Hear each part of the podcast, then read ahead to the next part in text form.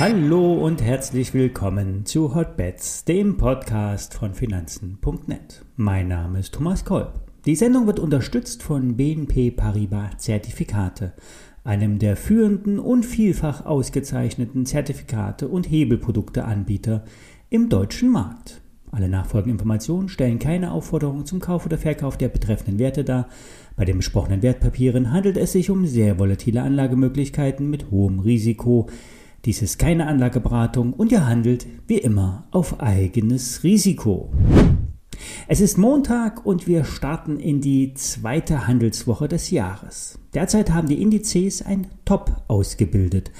Manche sehen eine Schulter-Kopf-Schulter-Formation. Nun wieder die Frage, wird die Schwäche bei den Tech-Werten genutzt? Greift wieder die Beide-Dip-Strategie oder ist diesmal alles anders und der Markt fällt durch die Unterstützung? Welche Marken sind beachtenswert? 15.800 Punkte sind im DAX wichtig. Hält das im Wochenverlauf und es folgt ein Anstieg grob über die 16.030 DAX-Punkte hinweg, geht es zum All-Time-High und höher.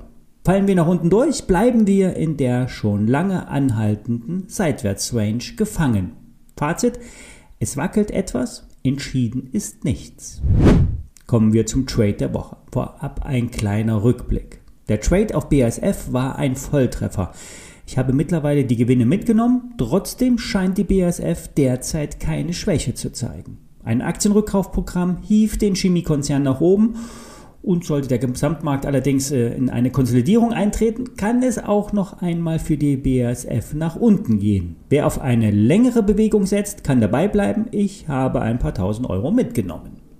Bei Gold und Silber ist im Wochenchart nicht viel passiert. Auf den kleinen Zeitebenen haben allerdings die Abschläge die Gewinne der laufenden Position wieder aufgefressen. Saisonal spricht weiterhin alles für die Edelmetalle. Chartbild ist allerdings Ernüchterung eingekehrt. Ich bleibe vorerst dabei. Kommen wir zum aktuellen Trade der Woche. Es geht um die Commerzbank. Der Chart hat ein kräftiges Signal gegeben.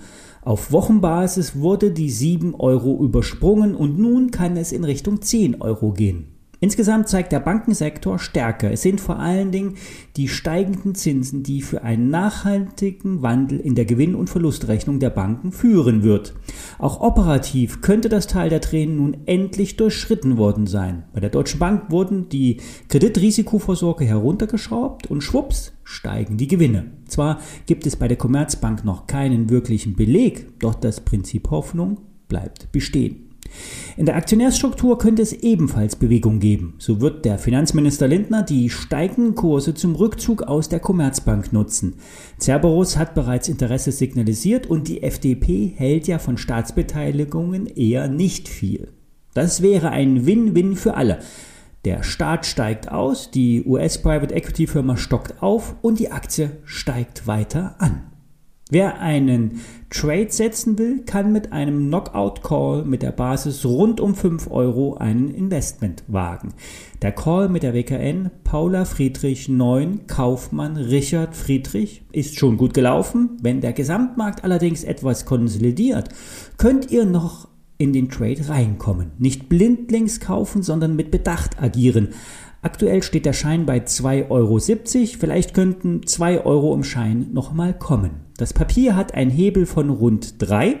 Das ist nicht viel, allerdings für die Commerzbank ausreichend. Wer es trotzdem heißer mag, kann sich ein Produkt mit einem höheren Hebel heraussuchen. Geht einfach auf die Webseite der BNP Paribas Zertifikate, sucht über den Basiswert Commerzbank einen Unlimited Turbo Optionsschein raus der Abstand zum Knockout sollte meiner Meinung nach mindestens 20 Prozent vom aktuellen Kurs des Basiswertes entfernt sein.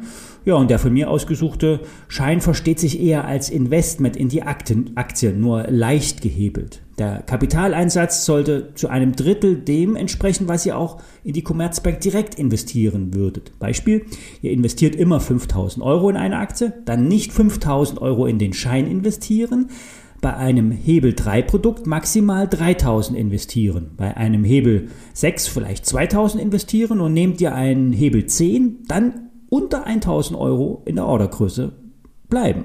Natürlich müsst ihr die Ordergebühren immer beachten Und viel wichtiger ist aber der Spread. In der Haupthandelszeit von 9 bis 17.45 Uhr ist der Spread bei einem, bei circa einem Cent. Am Abend, wenn die USA handelt, kann der gleiche Schein im Kauf schnell mal 6 Cent teurer sein. Also achtet auf die Details, probiert es aus, lernt aus den Fehlern, seid nicht gierig, seid bedacht, achtet auf das Risiko. Die Märkte können, wie eingangs gesagt, ein Top ausgebildet haben. Ja, und nun hören wir uns morgen wieder. Bis dann, viel Erfolg an der Börse.